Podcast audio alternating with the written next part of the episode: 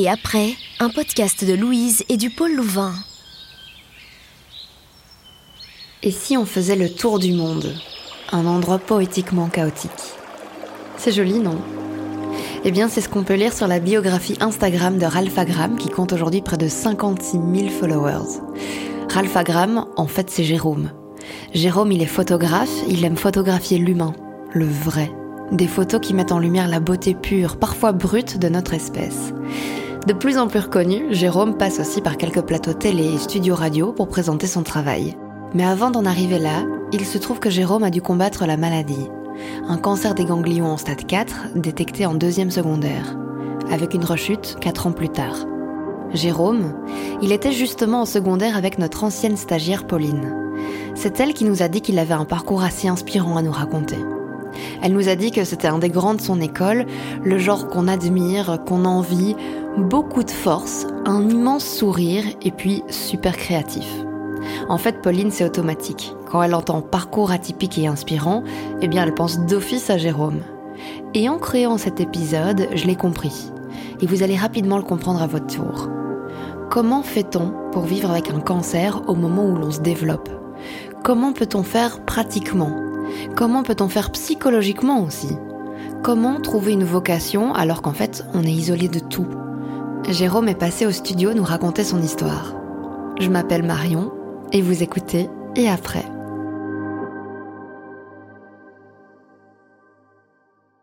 J'ai euh, pendant six mois de ma vie, j'avais des douleurs extrêmement euh, désagréables et euh, vraiment virulentes dans le dos. Et on a appris six mois après euh, que c'était un cancer, euh, un cancer des ganglions, un lymphome de Hodgkin en stade 4. Ce qu'il faut savoir, c'est qu'il y a quatre stades d'un cancer, et donc c'était le stade le plus avancé de la maladie, et qu'après ça, euh, ça devenait, euh, en fait, ça commençait à se généraliser dans le corps. Du coup, ma situation devenait légèrement alarmante, et en même temps pas tant que ça, parce que c'était un des cancers qui se soignait le mieux chez les jeunes. Euh, pour soigner un cancer, un cancer c'est une maladie auto-immune et donc euh, il faut prendre tout ce qui est traitement de chimiothérapie, radiothérapie, enfin plein de trucs, mais qui euh, baissent complètement l'immunité. Donc on peut plus se retrouver euh, en public et donc euh, j'ai été euh, déscolarisé. Et donc j'ai passé toute ma deuxième secondaire avant de la recommencer, je l'ai passé dans des hôpitaux où j'avais l'école, ce qu'on appelle l'école à l'hôpital et à domicile, et donc des retraités qui euh, nous donne cours. Et donc j'ai commencé en fait à avoir ce qu'on appelle, enfin c'est la limite des cours privés, où j'avais un prof qui me suivait, qui était à côté de moi et qui me faisait suivre. Et donc, euh, donc en fait, j'avançais super vite pendant les cours, avec un complètement en fait désociabilisé parce que la sociabilisation, ça pouvait me tuer clairement. Et, euh, et en même temps, c'est là que j'ai réalisé que l'école, en fait, c'était avant tout un, lieu de rencontre. Euh, ça, ça s'est passé pour le premier cancer et ça s'est passé exactement la même chose pour le deuxième où euh, ben en fait j'ai été déscolarisé, euh, j'ai été déscolarisé et je pouvais plus suivre les cours parce que ça pouvait me tuer. En gros de gros, euh, c'est du coup l'école à l'hôpital à domicile a tout un pôle qui a pour but de faire la passerelle avec l'école. dans certaines écoles ça se passe très très bien, dans d'autres écoles les écoles sont pas forcément euh, préparées pour ça, ne savent pas comment faire le pont. Il faut savoir que du coup, il y a tout ce qu'on appelle aussi, on peut mettre une caméra dans les classes pour que la personne puisse suivre les cours. Euh, il suffit qu'il y ait un élève euh, qui dise, un parent d'élève qui dise non, et alors euh, tout ça ne peut pas être fait. Et il y a plein de choses, et en fait, ça dépend vraiment de l'implication de l'école. pour ma part, ça ça a été compliqué parce que parce que en fait euh, c'était il y a 10 ans 13 ans même euh, pas préparé complications de d'inclusion manque d'inclusion par rapport à, à, cette différence et euh, cette envie et cette motivation de changer toute leur manière d'aborder les cours pour un élève. Et donc euh, moi il y a eu ce pôle ne s'est pas fait. Euh, de nouveau ça c'est mon cas. Je sais que dans beaucoup d'écoles ça s'est fait. Moi ça m'a énormément touché parce que pas de nouveau, euh, pas le fait que ça soit l'école, mais le fait que j'étais complètement désociabilisé pendant, euh, pendant presque un an de ma vie. Et ça a été euh, très très compliqué à gérer, mais en même temps, est-ce que je peux vraiment vouloir aux autres, sachant qu'en fait, on n'est juste pas préparé à cause du manque d'inclusion qui se passe dans les écoles, à gérer des situations aussi dramatiques? Alors à moins de l'avoir vécu, c'est difficile de se rendre compte à quel point c'est une épreuve difficile, éprouvante. Et justement, c'est aussi ça le problème, et c'est ce que Jérôme explique. Beaucoup de personnes se sentent démunies, mal à l'aise face à ce genre de situation et préfèrent souvent fermer les yeux, Et au final, c'est une attitude que l'on remarque dans beaucoup de situations, pas qu'avec le cancer finalement. Il y a une grande importance à déconstruire les tabous. Je pense que ce qui m'aurait aidé énormément dans, cette situation, qui m'aurait euh, finalement euh, beaucoup aidé euh, à tout ça, c'était juste une vulgarisation claire et nette de ce que j'avais vécu. De, en fait, d'enlever le tabou autour de la maladie, parce que la seule chose qui était présente, c'était que les camarades, quand on parle cancer, eh ben, ils pensent mort. Et du coup, ça fait peur à tout le monde, ça fait peur aux parents, ça fait peur. Si t'as pas vécu un handicap ou si t'as pas vécu une situation aussi extrême euh, dans ton quotidien, mais tu sais pas ce que la personne vit. Et donc, vu que tu sais pas euh, ce que la personne vit, tu sais pas forcément comment l'aborder, t'as peur. Et donc, vu que t'as peur, tu préfères ne rien faire et fuir. Et, euh, et, en fait, ce qui aurait pu vraiment évoluer et faire changer les choses, c'était juste vulgariser, expliquer beaucoup mieux aux camarades de classe comment ils peuvent aider. Parce que finalement, j'en ai discuté beaucoup avec d'autres camarades plus tard qui m'ont dit mais nous on savait juste pas comment gérer parce qu'en fait on était on était tout aussi jeunes et on nous a jamais forcément expliqué euh, ce que c'était ce qu'on pouvait faire pas faire plein de gens aussi sont persuadés que quand tu as un cancer tu es hospitalisé euh, tout, ton cancer en fait euh, généralement tu vas le matin etc et, et aujourd'hui ben, il y a plein d'autres manières de, de, pouvoir le faire de pouvoir finalement garder des liens et c'est ce manque de liens qui a été extrêmement difficile à vivre, on va dire, et recréer des liens et en fait montrer qu'un enfant malade n'est pas forcément euh, aussi différent qu'on peut le croire et en fait rendre euh, justement beaucoup ça, enfin tout ça beaucoup plus inclusif permet euh, d'éviter beaucoup de traumatisme. Malgré ce manque de liens, Jérôme raconte qu'il y a énormément de bénévoles et d'institutions qui l'ont entouré, dont cette fameuse école dans l'hôpital de jour qu'il a fréquenté. À l'époque, c'était Anne et Nadine qui finalement m'ont vu grandir. Donc c'était deux professeurs qui avaient une école et qui m'ont vu grandir parce que je suis arrivé là-bas quand j'avais 13 ans. Et encore de temps en temps, je vais leur dire bonjour, j'en ai 25 aujourd'hui. Et euh, ils ont vu toutes mes évolutions, mais comme les médecins finalement, où, euh, ils m'ont vu à un âge charnière euh, de ma vie. Mais une autre personne qui m'a aidé énormément, c'était c'était ma pédopsychiatre, du coup, qui m'a accompagné pour tout ce qui était décrochage scolaire et qui finalement m'a remis sur les rails parce que c'est extrêmement difficile de passer de, la déscolarisation, de passer d'un enseignement euh, adapté à mes propres besoins à euh, un enseignement où on est avec 20 élèves autour de soi et qu'on doit gérer euh, toutes les choses, etc. Et moi, j'ai fait énormément de décrochage scolaire après mes cancers parce que j'étais juste pas bien dans le système scolaire classique. Et c'était. et ben en fait, on m'a juste plus ou moins remis sur les rails et ça m'a aidé jusqu'à la fin de, de mes bacheliers. On arrive alors en 2015 un an après sa rechute, Jérôme se remet et change d'école. Il arrive en option théâtre à l'Athénée de Rixensart. Il veut être comédien. Il veut s'exprimer, partager son point de vue sur la vie et véhiculer des messages. Il se rend vite compte qu'en fait, bah, ça ne lui suffit pas. Il prend alors conscience de tout l'impact qu'a eu son cancer. Il prend conscience que l'adolescence qu'il a eue n'a pas été normale et qu'il y avait quelque chose à faire. Il commence alors à photographier les autres parce qu'il a envie de se mettre en retrait justement par rapport à ce jeune qui a eu un cancer et qui a des émotions qu'il n'arrive plus à gérer. Il fait des portraits, encore et encore, il véhicule son point de vue. Après l'arrêto, il continue encore. Il prend une année sabbatique sans vraiment savoir où se tourner, mais continue de photographier. Et à ce moment-là, en fait, je fais que de la photo. Et je photographie euh, une dizaine de personnes par semaine, euh, avec l'objectif de les mettre en avant, euh, et à chaque fois en partageant ça sur, sur les réseaux, avec une envie de, de montrer ma manière de ma manière de voir le monde et ma manière de voir la beauté. Parce que quand j'étais malade, eh bien, on me voyait comme, comme quelqu'un de, de faible, quelqu'un de, de finalement, on voit tous les gens malades comme, comme des personnes faibles, des personnes pas forcément belles parce qu'ils ont plein d'accidents de, de la vie, parce qu'ils ont des traitements, etc. Alors que moi, quand j'étais à l'hôpital et que j'étais beaucoup plus jeune, eh bien, euh, je voyais que des gens magnifiques et des gens qui avaient juste euh, la rage de vivre et l'envie de, vivre. Et donc, euh, j'ai commencé à faire ça et j'ai commencé à photographier la différence. Donc là, on est en 2018 et, je commence à, faire ça. Et en même temps, je commence à travailler dans la mode. Et donc, je photographie des mannequins qui sont considérés comme les plus jolies personnes de la société. Et à côté de ça, je travaille avec des personnes en situation de handicap, qui ont des cancers, qui ont des maladies génétiques, qui ont des plein de choses. Et je partage tout ça sur les réseaux sociaux en montrant, voilà, regardez comme les gens sont beaux. Et c'est euh, devenu ma mission. Euh, c'était de me dire que j'avais une envie de représenter l'entièreté de la société. Et ça a été euh, mon combat. Avec cette idée précise en tête, Jérôme décide de se lancer dans les études. Il commence alors des études en marketing à l'EFEC avec l'envie de ne pas apprendre l'art, mais plutôt d'apprendre à la vendre. Et après un mois et demi, en fait, je remarque que le marketing, c'est pas vendre, c'est pas faire de l'argent, c'est répondre avant tout à un besoin. Et ça fait énormément écho en moi et ça, ça me permet de me dire waouh, waouh, waouh, attends, en fait, moi, c'est ce que je fais avec la photo j'essaye juste de répondre à des besoins, les besoins de ma vie, les besoins que d'autres personnes, parce que j'ai plein de gens qui m'envoient de plus en plus des messages en me disant ça me fait du bien, je, me sens beaucoup moins seul par rapport à telle ou telle difficulté. Et en fait, euh, ça m'éclate et j'apprends euh, du coup avec le, marketing à l'EFEC euh, un prisme que j'avais pas du tout vu. Et en plus, à côté de ça, on, on étudie toute la manière de, toute la pub, toute la manière de, de mettre en avant, de faire consommer, de faire trucs. Et enfin, on en apprend tellement de choses. Et en même temps que ça, ma carrière explose en tant que photographe. Et je suis engagé, je suis engagé dans, dans plein de trucs. Là où il était bénévole en tant que photographe pour certains défilés, on commence à le payer. Et puis, de manière générale, il commence à être rémunéré pour ses photos. Il décide alors de sauter le pas, prendre le statut d'étudiant entrepreneur. Une grosse décision qui l'a amené à vivre du 100 à l'heure. Euh, j'allais le matin en cours, je séchais les cours l'après-midi pour aller travailler.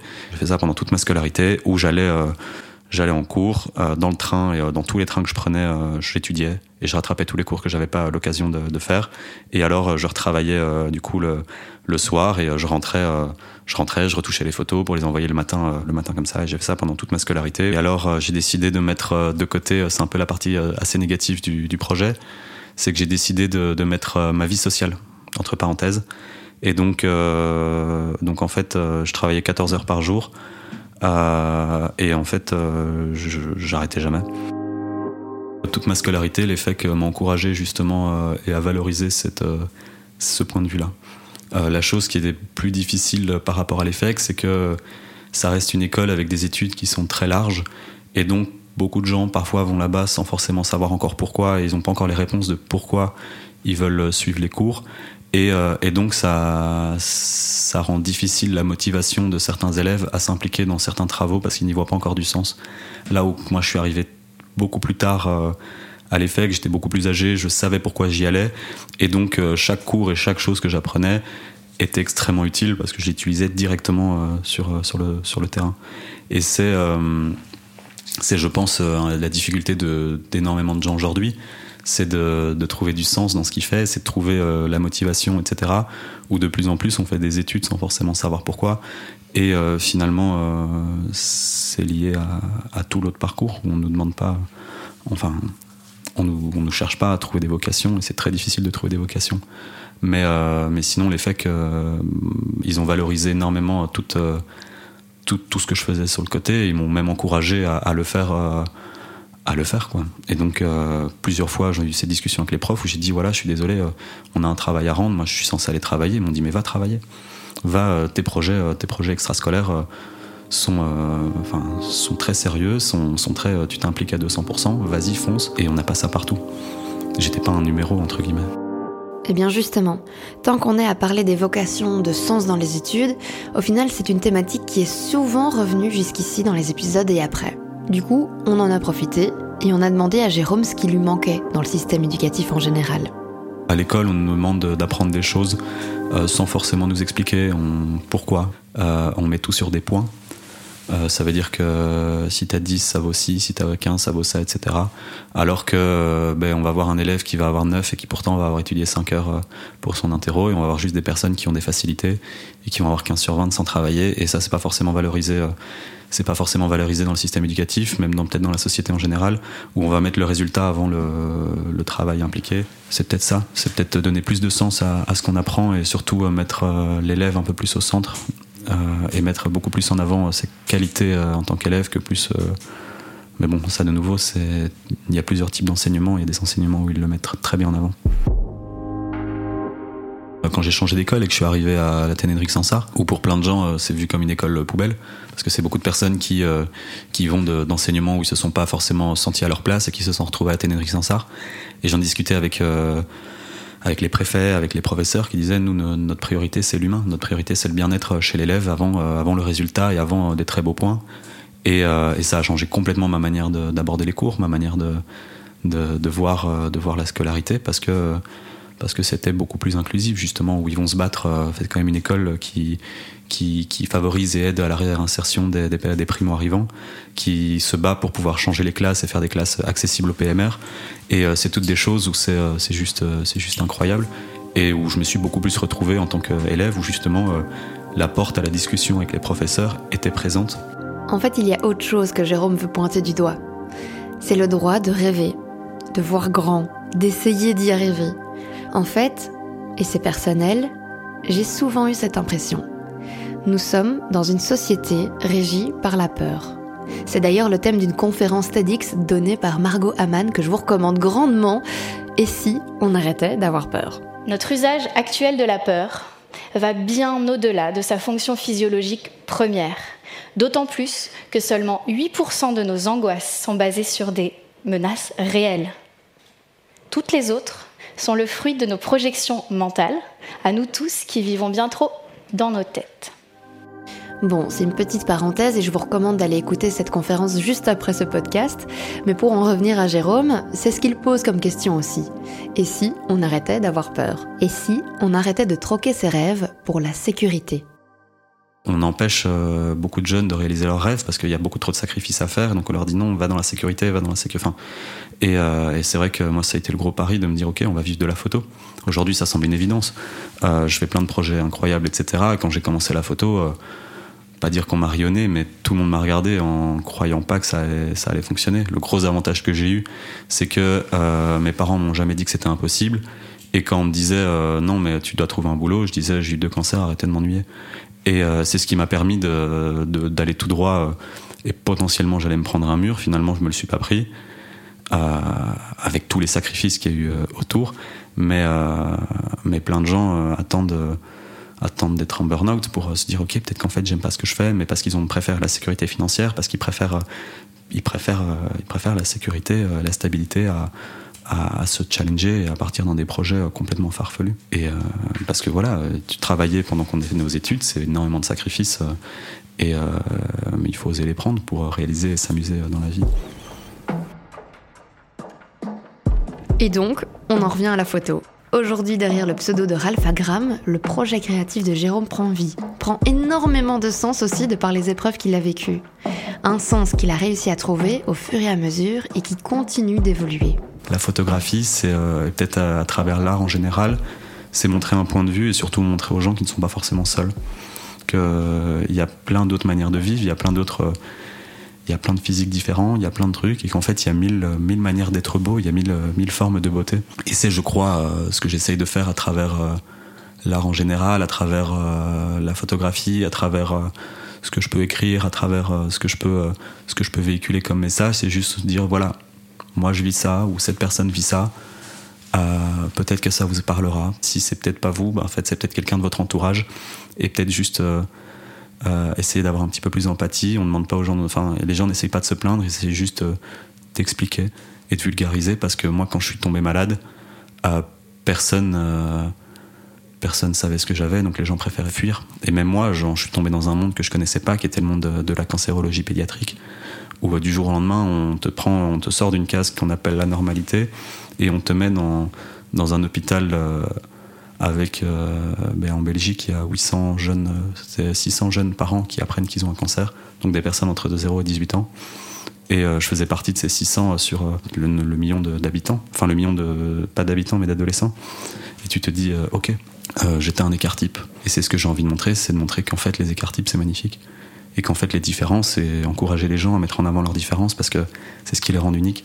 Et c'est ce qu'on a appris en marketing, c'est que quelque chose d'unique, c'est quelque chose de rare.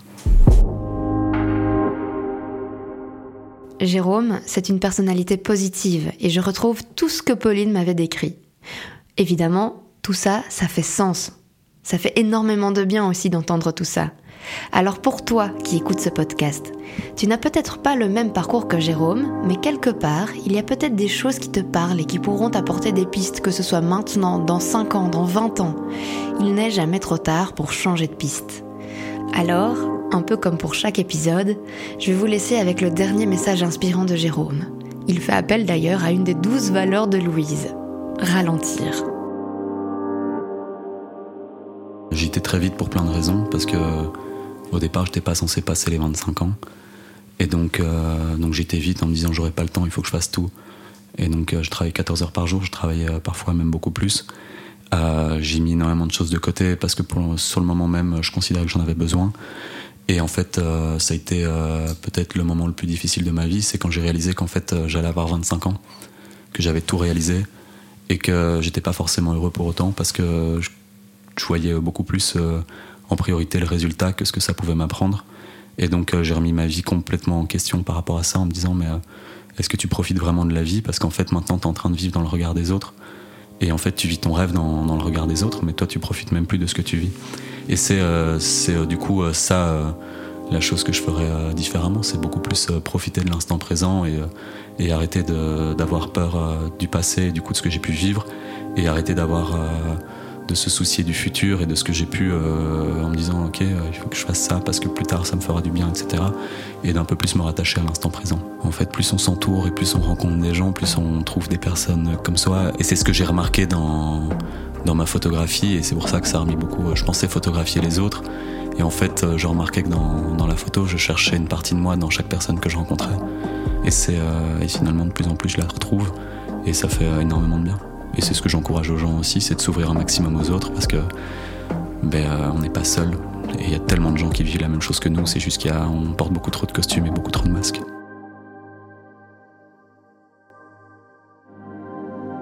Et après, un podcast de Louise et du Pôle Louvain. Écrit et raconté par Marion de Braqueler. Mixage Nicolas Castormand. Habillage sonore Samy Andoura. Montage Marion de Braqueler.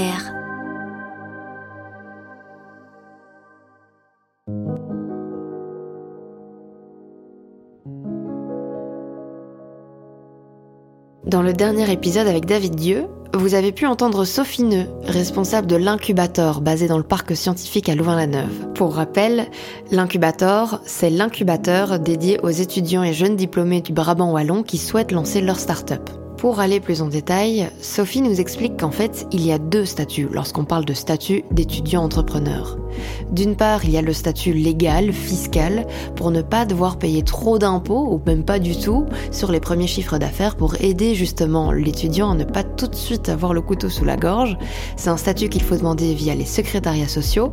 Et puis d'autre part, le deuxième statut, c'est celui du statut académique. Ce statut, il est donné par l'université ou par la haute école, et il permet justement de pouvoir être plus flexible sur le programme. Bon alors, on a eu le témoignage de Jérôme, il s'en est plutôt bien sorti avec son statut d'étudiant entrepreneur, mais on a demandé à Sophie comment est-ce possible de concilier les études supérieures et une activité professionnelle. Alors il est tout à fait possible de combiner les deux. Euh, le tout est de voir le temps qu'on veut donner euh, à chacun et trouver euh, son bon équilibre et avoir une bonne organisation de son calendrier de ses journées parce que c'est pas toujours évident de pouvoir répondre aux obligations de l'un et de l'autre en parallèle.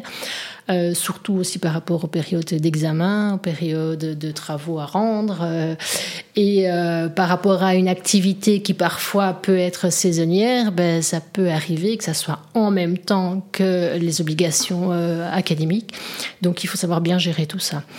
Mais maintenant, il y a tout à fait moyen de le faire. Il faut être un minimum organisé. Quand on dit un étudiant entrepreneur, ben, c'est quand même deux métiers le métier d'étudiant qui était d'abord là, enfin, ou parfois qui arrivé euh, par après quand c'est les hautes études, euh, en haute école ou à l'université.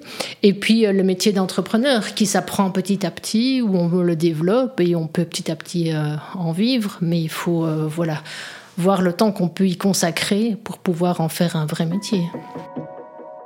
Montrer que l'université ou l'école vous reconnaît comme un réel entrepreneur, ben, ça aide euh, c'est quand même déjà une euh, valeur euh, appréciable pour le futur client. Donc ça, c'est quand même une chose agréable. Et puis quand on est étudiant entrepreneur, on fait partie d'un réseau de jeunes étudiants entrepreneurs.